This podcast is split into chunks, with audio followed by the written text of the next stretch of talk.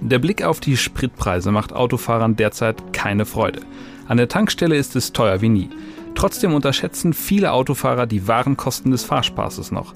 Sie denken zum Beispiel gar nicht daran, dass ihr Wagen jedes Jahr ziemlich schnell an Wert verliert. Wie teuer ist ein Auto wirklich? Und was kosten eigentlich Alternativen wie Bahn- und Mietwagen, wenn man ganz genau hinschaut? Wir haben einmal ehrlich gerechnet und sind zu einigen spannenden und verblüffenden Schlussfolgerungen gekommen. Und damit herzlich willkommen zu einer neuen Folge des FAZ-Podcast Finanzen und Immobilien. Mein Name ist Dennis Kremer. Und ich bin Maja Brankovic. Schön, dass Sie mit dabei sind an diesem Dienstag, den 3. Mai.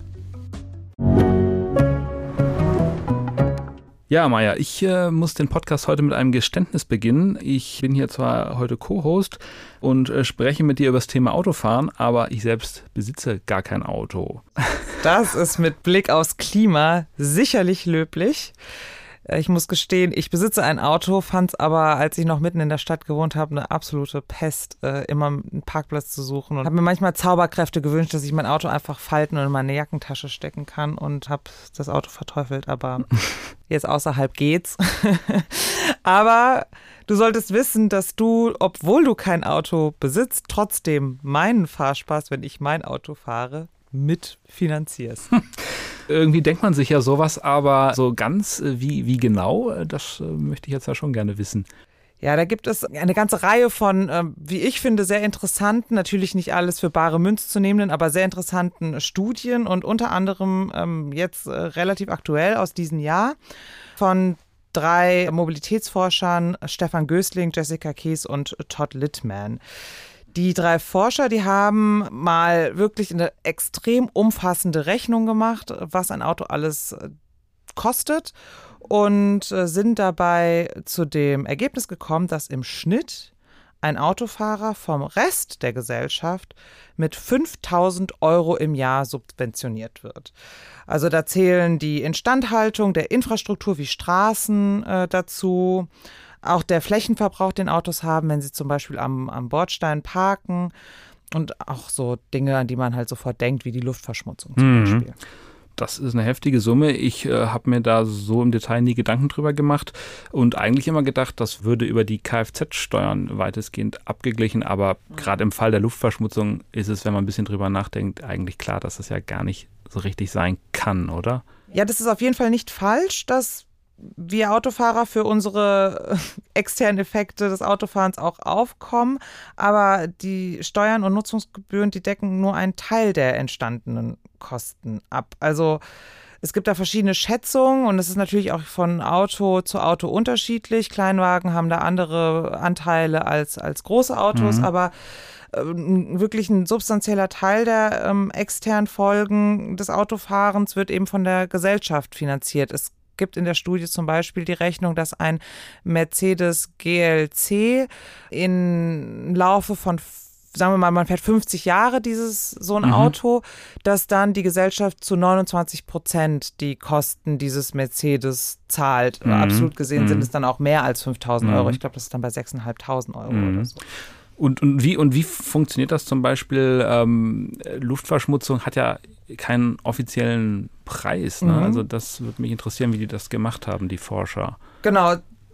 Luftverschmutzung ist ein, ein super Beispiel, aber auch sowas wie am Bordstein parken. Ne? Ja. Ne? Also du musst ja. ja dann dir überlegen, was wäre dort möglich, wenn nicht die Autos stehend dort den Platz wegnehmen mhm, würden. Genau, also ja. das ist ja natürlich alles im Prinzip sehr vage. Deshalb gibt es ja auch viel Kritik auch an den Studien. Aber äh, ich würde trotzdem sagen, dass es den, äh, aus, die Aussagekraft der Studien nicht äh, per se in Frage stellt, weil es etliche Berechnungen mittlerweile gibt, wie Autofahren sich auf die Luftverschmutzung zum Beispiel auswirkt. Es gibt ja wirklich eine ganze Reihe an Studien, die alle möglichen Folgen ähm, des Autofahrens berechnen und diese Ergebnisse sind in diese äh, Studie von Gößling, Kees und Littmann mit eingeflossen. Die haben wirklich eine extrem breite Literaturrecherche gemacht. Also ein anderes Beispiel, man kann ähm, auch äh, berechnen, was jedem Bürger wegen der Luftverschmutzung durch Krankheit oder Tod irgendwie ein Jahr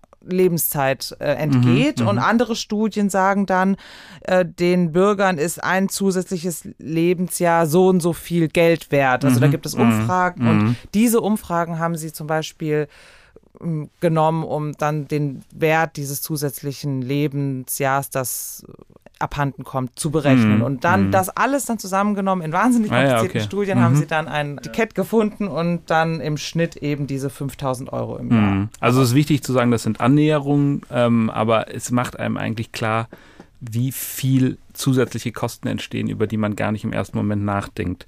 Sehr, sehr spannend. Gibt es denn eigentlich Anzeichen dafür, dass die, die Autofahrer selbst ein Gespür dafür haben, was ihr Auto sie im Alltag genau kostet, jetzt ohne dass sie über die Luftverschmutzung und ähnliches ständig nachdenken würden? Mm, ja, da gibt es auch verschiedene Umfragen und Studien dazu und äh, die kommen im Prinzip eigentlich alle zum selben Ergebnis und zwar, auch das ist nicht so ausgeprägt, die Menschen haben, mhm. wenn sie mal spontan überschlagen, wie viel sie wirklich an betriebswirtschaftlichen Kosten jedes Jahr auf den Tisch legen mhm. äh, für ihr Auto, dass sie da einfach mit viel kleineren Zahlen hantieren, als es am Ende tatsächlich äh, ja, in, ins Geld geht.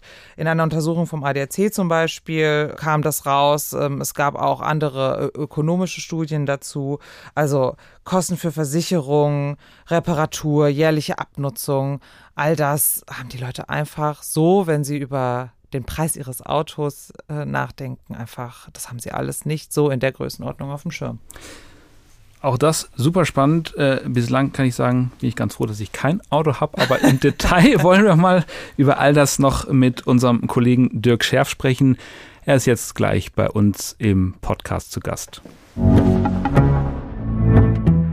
Dirk, hallo, schön, dass du heute bei uns im Podcast bist. Hallo. Wir wollen über Autos reden und zwar hat ja jeder mitbekommen, dass die Spritpreise gestiegen sind.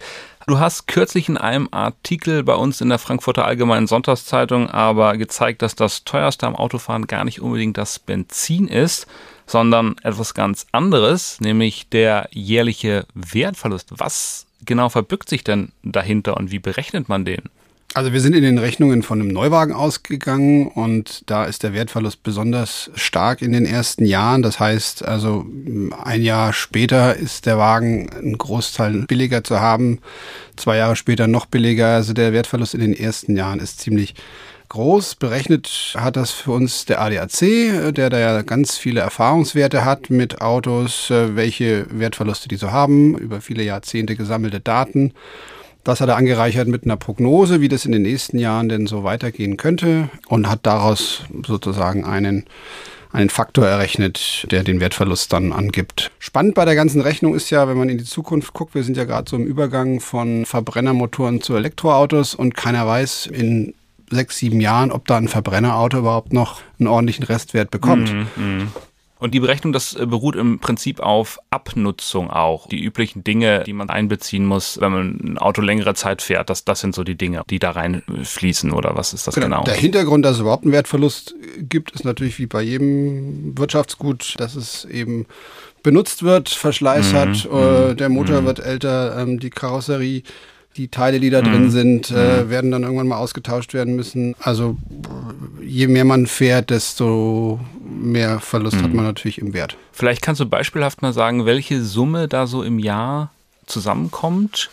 Also das hängt natürlich sehr vom, vom Automodell ab. Klar, je teurer, desto größer ist in absoluten Zahlen zumindest der Wertverlust. Prozentual kann man das gar nicht so mhm. sagen. Ein Qualitätsauto, eine Premium-Marke hat oft einen geringeren Wertverlust, weil es eben ein Premium-Produkt mhm. ist. Mhm. Aber in absoluten Zahlen ist es natürlich bei einem teuren Auto am meisten. Nehmen wir jetzt mal ein SUV, der, einer der beliebtesten SUVs ist mhm. ein Mercedes GLC. Mhm. Der kostet so ungefähr fast 60.000 in der mhm. Anschaffung mit ein paar Extras. Das macht dann einen Wertverlust im Jahr von ungefähr fast 6.000, 7.000 Euro. So, und das summiert sich natürlich über die Jahre und sind dann erklägliche Summen. Das ist eine stattliche Summe. Vielleicht können wir einfach nochmal unsere Hörerinnen und Hörer erinnern, was kommen sonst noch eigentlich für Kosten auf mich zu? Also klar, ich weiß, Ausgaben für Benzin, dann äh, muss ich eben berücksichtigen, dass es diesen Wertverlust gibt. Aber was habe ich denn sonst noch so für Autokosten, an die ich vielleicht nicht immer jeden Tag denke? Genau, die meisten denken ja erstmal nur an Sprit, was ja schon mal eine sehr schiefe Rechnung ist. Äh, Wertverlust haben wir gesagt. Dann kommen natürlich ganz viele kleine Kosten dazu, wie Motoröl, Reifenwechsel. Alle paar Jahre sind die verschlissen, müssen ausgetauscht werden. Und natürlich ein größerer Block sind natürlich auch Werkstattkosten. Also irgendwann, beim Neuwagen mhm. noch nicht, aber dann nach ein paar Jahren müssen halt die ersten Dinge ausgetauscht werden. Es kommt der TÜV dazu, das sind alles Kleinigkeiten, aber es summiert sich eben. Ja, so, sowas wie, wie, wie Wagenpflege, Reinigung, äh, kommt, sind kleine Beträge, kommt natürlich dazu, Steuern und Versicherung nicht zu vergessen. Mhm, mh. Da summiert sich einiges. Ich fand wirklich diese Auflistung sehr spannend. Ähm, du hast es dann mal äh, gemeinsam mit dem ADAC auch über sechs Jahre berechnet. Vielleicht können wir bei dem äh, Beispiel SUV bleiben, diesem Mercedes, den du eben ansprachst. Was sind denn das für Kosten in, in sechs Jahren nach eurer Rechnung? Genau, also Mercedes war in unserem Rechenbeispiel jetzt das teuerste Modell, da kamen fast 100.000 Euro in sechs Jahren zusammen. Mhm, und mhm. äh, nach sechs Jahren hört man ja nicht auf zu fahren. Also über so ein Autofahrerleben von bis zu 50 Jahren kommen da Summen zusammen, von denen man sich fast ein Haus kaufen kann. Mhm. Und wenn es um die 90.000 Euro sind, muss ich das halt auch ins Verhältnis setzen zum Kaufpreis, der war 60.000. Ne? Also das äh, macht man sich sicherlich nicht so klar. Also da sieht man auch, äh, wo das Einsparpotenzial dann ist. Also äh, mhm. kleinerer Wagen ist natürlich auch insgesamt kleinere Summe. Mhm. Oder man kauft eben keinen Neuwagen, sondern man kauft es erst nach einem Jahr, also einen mhm. Jahreswagen. Da sind es dann auch mal schnell 10.000, 20.000 weniger. Aber auch selbst 50.000 in sechs Jahren sind für viele Menschen natürlich auch irre Summen. Vielleicht kannst du das nochmal sagen. Wir haben ja jetzt auf ein Beispiel geschaut, auf ein SUV. Wenn man einen kleineren Wagen nimmt, ist es dann in einer ähnlichen Dimension? Du hast das schon angedeutet. Ähm, wir haben noch einen Mittelklassewagen geguckt. Klassiker ist der Golf. Hm. Wir haben da einfach immer in die Zulassungsstatistiken geguckt. Das ist einfach immer noch das meistverkaufte Auto in der Klasse oder überhaupt. Das ist jetzt ein Auto gewesen, was so um die 30.000 kostet in der Anschaffung. Mhm. und da sind die Gesamtkosten in sechs Jahren auch schon fast 60.000. Ja, und dann haben wir noch einen Kleinwagen, ein Opel Corsa ist da sehr beliebt äh, bei den Leuten, kostete äh, 20.000, also die Benziner-Version, wir haben immer Benziner und Diesel verglichen, 20.000 war das beim Benziner und das sind auch fast 50.000. Mhm, mh. Was für Schlussfolgerungen soll ich jetzt daraus ziehen? Würdest du sagen, mh, ja, ist eigentlich ganz klar, muss aufs Auto verzichten oder was kann ich machen, äh, bevor ich sage, ich verzichte komplett aufs Auto? Wo sind Möglichkeiten zum Einsparen? Du hast es schon angedeutet, aber was kann man da den Leuten mit auf den Weg geben? Also erstmal die Grundsatzentscheidung, kann ich darauf verzichten oder nicht? Wenn ich nicht darauf verzichten kann, habe ich die Möglichkeit eben kleineres Modell wählen. Die Frage Diesel oder Benziner. Diesel ist natürlich immer das teure Modell, lohnt sich dann erst, wenn man sehr viel fährt. Also viel mhm. heißt, sagen wir mal, 30.000 Kilometer und mehr im Jahr. Das heißt, wenn man wenig fährt, sollte ich auf einen Benziner setzen. Dann vielleicht nicht einen Neuwagen, sondern einen Jahreswagen. Das sind so die kleinen Möglichkeiten. Dann Früher konnte man auch noch ordentliche Rabatte beim Kaufen mhm. raushandeln. Ist im Moment ein bisschen schwierig, weil es äh, einen Mangel an Fahrzeugen gibt. Aber auch da, wenn man Verhandlungsgeschick hat, kann man natürlich da auch noch ein bisschen was sparen. So, mhm. ähm, das sind die, die Möglichkeiten, wenn man unbedingt ein Auto braucht. Aber man mhm. sollte sich natürlich schon kritisch fragen, braucht man überhaupt ein Auto? Genau, aber wie entscheide ich das denn? Das ist ja gar nicht so leicht. Also ein Auto ist ungeheuer bequem, sehr praktisch. Ich kann jederzeit überall hinfahren. Ich muss nicht auf die Bahn warten. Genau. Ich kann die ganze Familie einpacken, wenn es ein größeres Auto ist. Gibt es Kriterien, wie ich das entscheiden kann? Gibt es da Tipps, die du hättest? Also es ist natürlich unbestritten das bequemste Verkehrsmittel, äh, die große Freiheit. Man setzt sich dann ins Auto, wenn mhm. man eben losfahren will und muss nicht auf irgendwelche Fahrpläne gucken. Wenn einem das unverzichtbar ist, dann, dann geht es eben nicht ohne Auto. Aber bei manchen ist das ja gar nicht so. Äh, manche machen es wirklich, weil sie sagen, öffentlicher Nahverkehr ist zu schlecht. Also auf dem Land ist es natürlich eine Frage, mhm. geht es ohne Auto? Da kann man sich vielleicht fragen, geht es ohne zwei Autos? Mhm. Viele Familien haben eben zwei Autos. Mhm. Kann man wenigstens auf eins verzichten? Oder kann man für das zweite Auto ein kleineres Modell nehmen? Das sind ja so Stellschrauben. In den Großstädten kann man so schon die Grundsatzfrage stellen, braucht man überhaupt ein Auto? Mhm. Öffentlicher Nahverkehr ist meist gut ausgebaut, man wohnt an der U-Bahn-Station oder S-Bahn-Station äh, und sagt dann, naja, für den Wochenendausflug brauche ich doch ein Auto oder für die Urlaubsreise. Und da kann man sich dann mal kritisch hinterfragen, geht es vielleicht auch anders? Und klar, es ist vielleicht mit einem Komfortverzicht verbunden, aber ist es das nicht wert angesichts mhm. der Preise, die wir jetzt hier auch ausgerechnet haben, extra auch mit diesem mhm. Hintergedanken, dass man das mal sieht, wie teuer das ist. Man kann ja eine Mischung wählen. Man, man nimmt eine Jahreskarte vom öffentlichen Nahverkehr und kombiniert es dann mit Carsharing oder mit einem Mietwagen, wenn mhm. man mal tatsächlich einen Wochenendausflug machen kann. Das mhm Klingt immer erst sehr teuer, so ein Mietwagen, ist aber, wenn man es äh, kombiniert mit einer Jahreskarte und eben nicht so oft in Anspruch nimmt, gar nicht so teuer. Also mhm. auf jeden Fall billiger als ein, ein Auto. Also sind zwei Dinge, äh, die einem natürlich sofort einfallen und über die du jetzt schon gesprochen hast. Mietwagen und die Bahn ähm, in, in verschiedenen Ausprägungen. Vielleicht reden wir erstmal kurz über Mietwagen. Die sind ja auch gar nicht immer so leicht zu bekommen, habe ich zumindest hin und wieder die Erfahrung gemacht. Wie sieht es da aus? Gibt es da eigentlich zurzeit ein ausreichendes Angebot und mit welchen Preisen muss man so mehr oder weniger rechnen, wenn man das überhaupt sagen kann? Also es ist tatsächlich für die Pandemie schwieriger geworden. Also die Mietwagenunternehmen äh, haben einige Autos nicht mehr angeschafft, also ihre Flotten reduziert. Äh, jetzt würden sie gerne aufstocken, können aber nicht, weil äh, die Industrie zu wenig produziert. Also gibt es Engpässe. Das merkt man dann schon in den Preisen. Die mhm. sind gestiegen.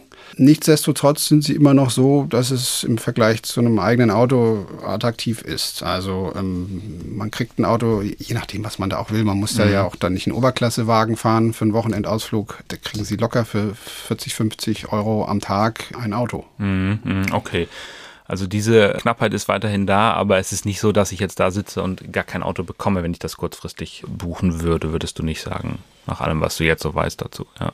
Ja, es gibt eigentlich immer ein Auto. Natürlich irgendwann wird es dann mal teurer, wenn man das jetzt gerade vor Ferienbeginn macht mhm. oder an, an, bestimmten Tagen. Mhm. Wir reden ja hier auch über Langfristrechnungen. Mhm. Also wir haben jetzt einen Engpass, pandemiebedingt, dieses Jahr vielleicht, ja. nächstes Jahr auch noch. Aber wenn wir jetzt mal die nächsten zehn Jahre gucken, äh, sollten es ja. jetzt nicht immer Engpässe sein. Ja. Also das sollte jetzt auch nicht ausschlaggebend für die Grundsatzentscheidung sein. Mhm.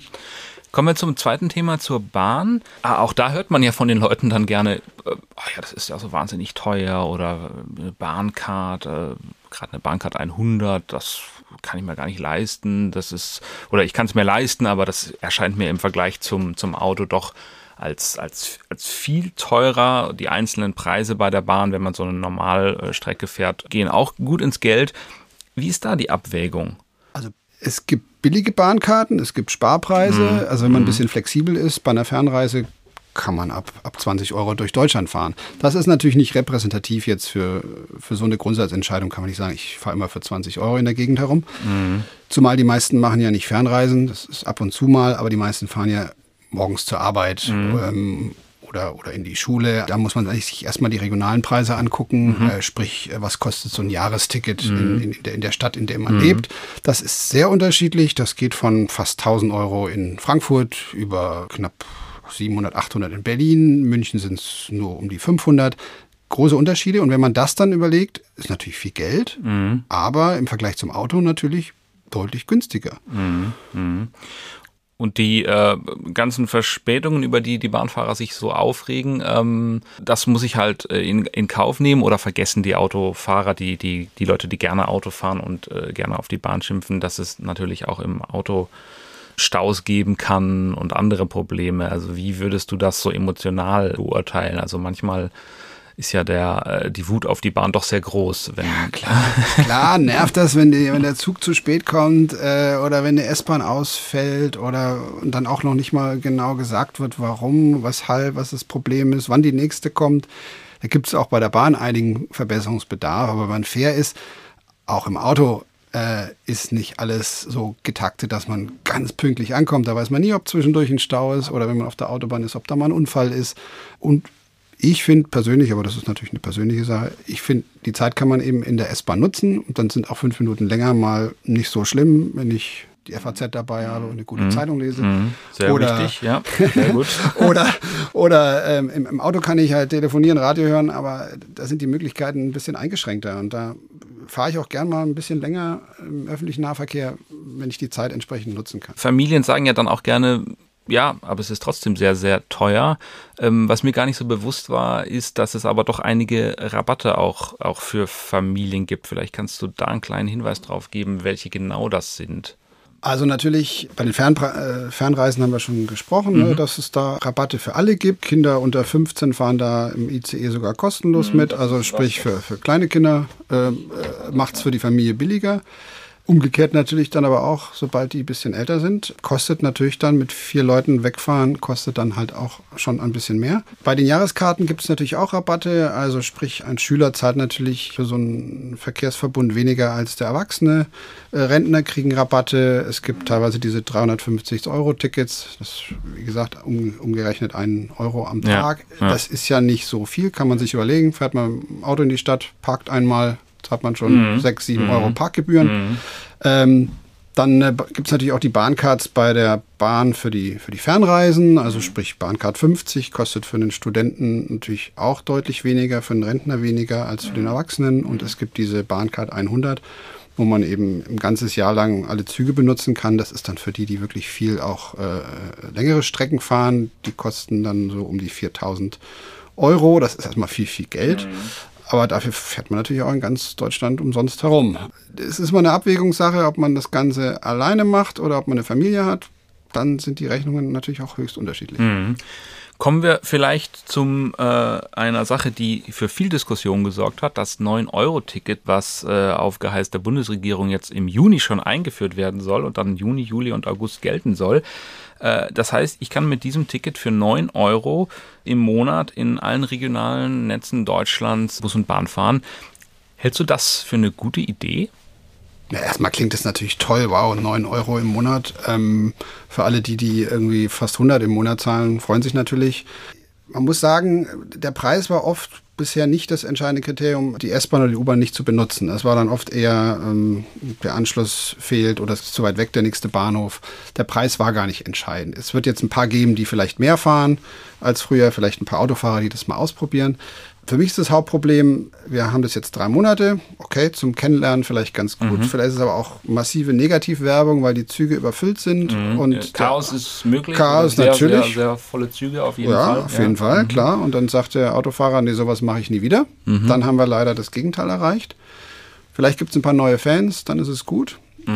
Mhm. Man muss sich allerdings überlegen, das kostet ein paar Milliarden Euro mhm. und mhm. dieses Geld wäre vielleicht besser investiert gewesen in den Ausbau des mhm. Nahverkehrs. Da mhm. haben dann alle was davon und zwar langfristig. Und mm, zu finanzieren gibt es da noch genug Projekte. Mhm. Also man hätte es gut auch anders anlegen mhm. können. Und bezahlen tun wir es im Endeffekt äh, auch alle. Zum Schluss, Dirk, äh, du hast jetzt äh, sehr viel uns erzählt über die äh, Abwägungen, die man so vornehmen sollte. Ganz persönlich, würdest du aufs Auto verzichten? Wie ist das bei dir? Also die Abwägung ist ja immer, wie viele Personen hat man. Ne? Wenn man äh, alleine ist, kann man darauf verzichten. Mhm. Familie, drei, vier, fünf Leute äh, ist natürlich schon eine ganz andere Rechnung, weil man eben mhm. zwei, drei Jahreskarten mhm. braucht, aber das Auto kostet genauso viel. Also da lohnt sich auch manchmal gar nicht. Ich würde es auch einfach mal ausprobieren. Ich mache das jetzt schon sehr extrem mhm. häufig, dass ich, äh, habe ein Jobticket, wie viele Arbeitnehmer. Und ähm, das ist, ist, toll. Ich lasse das Auto so weit wie möglich stehen. Ich habe mhm. es noch. Mhm. Äh, wenn ich mir meine eigenen Rechnungen angucke, sehe ich völlig Blödsinn, was ich hier mache. Ich müsste mhm. eigentlich mein Auto abschaffen, weil es mhm. wird äh, zweimal die Woche benutzt für fünf Kilometer. Ist natürlich überhaupt nicht sinnvoll. Ich sehe es noch als die tolle Freiheit und äh, sehe aber, dass es finanziell blödsinnig ist und äh, beim nächsten Mal mache ich es vielleicht anders und schaff's ab. Okay. Lieber Dirk, vielen Dank. Bitte. Ja, Dennis, was nimmst du aus dem Gespräch mit Dirk mit? Ja, also ich fand die Summen schon ziemlich beeindruckend, die Dirk aufgerufen hat. Ähm, gerade wenn man die jährliche Abnutzung eines Fahrzeugs mit bedenkt, kommen ja wirklich, wirklich äh, stattliche Beträge zusammen. Ich glaube, er hat für ein SUV so auch 90.000 Euro über sechs Jahre an zusätzlichen Kosten aufgerufen, die man so nicht auf dem Schirm hat. Fühlst du dich da bestätigt, dass du kein Auto hast? ja, ist, ich möchte das hier nicht zum Dauerthema machen, aber ja, äh, bislang ja. Ähm, wobei ich auch genau verstehen kann, was er auch gesagt hat, dass sich natürlich abseits der großen Städte das deutlich, deutlich schwieriger ist. Ja, ich finde einen anderen Punkt interessant, äh, was mich darin bestätigt, warum ich ein Auto habe, was er ganz am Ende gesagt hat, äh, dass viele Menschen halt trotz äh, aller Kalkulation am Ende doch eben nicht aufs Auto verzichten wollen, weil es einfach in gewissen Situationen so bequem ist und gerade im Familienleben mit meinem Kind und Familienbesuchen und, und, und, ich einfach froh bin, dass selbst wenn ich die Karre nur zehnmal im Jahr bewege, dass ich sie halt einfach habe. Und dann sind wir auch schon wieder bei unserem Ding der Woche. Dennis, was hast du uns dieses Mal mitgebracht? Ja, diesmal geht es um Kunst und um viel Geld. Nächsten Montag steht eine große Versteigerung an. Bei Christie's ein Siebdruck von Andy Warhol soll für mindestens 200 Millionen Dollar versteigert werden. Und das ist nicht nur eine stattliche Summe, sondern ist auch der höchste Schätzpreis, der je bei einer Auktion aufgerufen wurde. Man weiß natürlich nicht, ob es dann wirklich dazu kommt, dass dieser Preis auch gezahlt wird, aber so hohe, eine so hohe Schätzung gab es noch nie. Ja, das macht auf jeden Fall neugierig. Sag mal, um welches Warhol-Bild es sich handelt. Ist das eins, was wir alle kennen oder ist es ein weniger bekanntes, was mhm. uns jetzt alle überraschen wird? Also ich glaube, das äh, Bild haben die meisten Leute schon vor Augen. Das ist Marilyn Monroe die berühmte Schauspielerin ähm, vor einem äh, blauen Hintergrund. Äh, das hat man schon mal gesehen. Dieses spezielle Bild heißt Shot Sage Blue Marilyn. Und das Besondere daran ist, dass äh, hier der Meister selbst sehr viel Hand angelegt hat an dieses Bild. Normalerweise hat Warhol ja seriell produziert. Er hatte wohl auch sehr, sehr viele Assistenten, die ihm die ganze Zeit geholfen haben. Aber hier, äh, so, man weiß so viel, dass er damals noch nicht so erfolgreich war und sehr viel selber arbeiten musste. Und darum gibt es von diesen äh, frühen Marilyn Monroe-Bildern, äh, die Anfang der 60er Jahre gefertigt wurden, wohl insgesamt nur fünf Exemplare. Genau. Ja, gut, Monroe und Warhol sind ja beides echte Ikonen. Aber ich habe gelernt, richtig, richtig teure Bilder äh, werden deshalb so teuer, weil sie auch einfach häufig eine spannende Geschichte mitbringen. Ist es denn hier genauso? Ja, genau, das ist äh, richtig erkannt. Äh, das ist natürlich schön für die Käufer, wenn sie auch noch eine Geschichte dazu erzählen können. Dir ist vielleicht aufgefallen, äh, im Titel des Bildes äh, kommt das Wort Shot vor, was ja sowas heißt wie angeschossen, erschossen. Ähm, und tatsächlich äh, ist dieser Siebdruck durch Pistolenschüsse beschädigt worden. Okay, wie kam es dazu? ja, das muss man erklären. Das ist äh, natürlich äh, wirklich die gute Geschichte. Äh, Warhol hatte damals Besuch von einer Künstlerkollegin und die fragte ihn, oder so verstand er es zumindest, ob sie nicht einen Schnappschuss von dem Bild machen könne.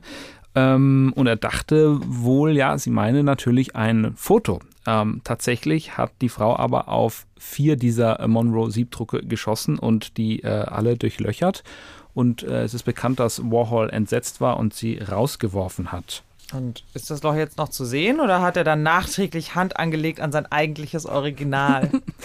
äh, es ist so, das war wohl recht lange zu sehen. Äh, heute hat man es ausgebessert. Ich weiß ehrlich gesagt nicht, wer es gemacht hat. Auf jeden Fall, äh, die Beschädigung ist nicht mehr zu sehen. Und das war's auch schon wieder mit unserer dieswöchigen Folge des FAZ-Podcasts Finanzen und Immobilien. Wenn Sie Fragen haben, Themenwünsche oder andere Anregungen, schicken Sie uns eine E-Mail an podcast.faz.de oder schreiben Sie uns auf unseren Social-Media-Kanälen. Wir freuen uns, wenn Sie uns abonnieren und wenn Sie uns weiterempfehlen. Zu finden sind wir überall dort, wo es Podcasts gibt. Und schauen Sie auch gerne mal in unsere LinkedIn-Gruppe, da gibt es auch immer wieder interessante Posts.